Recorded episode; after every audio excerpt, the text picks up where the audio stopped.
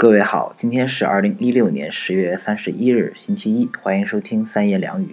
今天我们说说，饭前吃水果好还是饭后吃水果好？好像这个问题大家都比较关心，因为几乎每次在外面上课的时候，都会有同学来问，在微信公众平台的咨询留言中出现的频率也很高。当然，这是我没有想到的，因为我一直觉得这个问题。饭前吃水果好还是饭后吃水果好，不是个问题啊，是吧？你懂的。首先，嗯，我想把自己对这个问题的态度说一下啊。水果本质它是食物，不是药物。当然了，那些笃信宣扬食物是最好药物的，在这里没有时间和你去较真儿。那既然水果是食物，就没有必要像药物那样去要求每天几次，一次几片儿，对吧？因此，作为水果来说，不论是饭前吃还是饭后吃，都不会对你的健康有很大的影响。中国营养学会也没有对此给出非常明确的建议，说一定要在饭前还是一定要在饭后吃。但是呢，由于这个问题多次被提及到，而且频率是比较高，因此我本人也是做了一些思考。下面的内容供大家参考啊。首先，第一个。把水果如果放在所有类型的食物当中去比较的话，它相对于粮谷类食物，就是那些米面杂粮啊那些食物，相对于鱼肉蛋奶等等这些大多数的食物来说，水果是属于那种能量密度低的一类，特点就是水分高，能量低。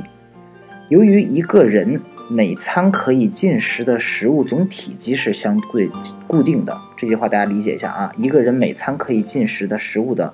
总体积是相对固定的，因此对于有不同诉求的人，例如这个人如果需要控制体重，或者是需要增加体重等等，那么在饭前吃水果还是饭后吃水果这个问题上，他可以采取适合自己的办法。那么打个比方，当一个人需要控制体重的时候，他可以选择餐前吃水果，因为我们上面说过，同体积的水果比其他的食物热量相对更低，因此在餐前吃水果。会占据一部分的胃胃容量，后面正常进餐的总量就会降低，如此一来，这一餐的总能量是低于以往的，能理解吧？那么，当一个人需要增加体重的时候，他可以选择餐后吃水果。同样的道理，正餐摄入充足的热量之后，餐后再忍一忍，再吃一些水果，增加一些能量。虽然水果的能量低，但是如果你愿意吃，还是可以增加一部分的，对吧？但此时，请不要为了吃水果而让你的正餐减少，那么就得不偿失了。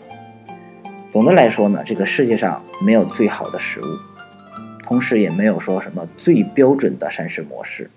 根据你自己的需求来制定最适合你自己的膳食模式，其实才是最好的。好了，朋友们，本期的三言两语我们就到这里。如果觉得不错，欢迎关注并转发支持哦。拜了个拜。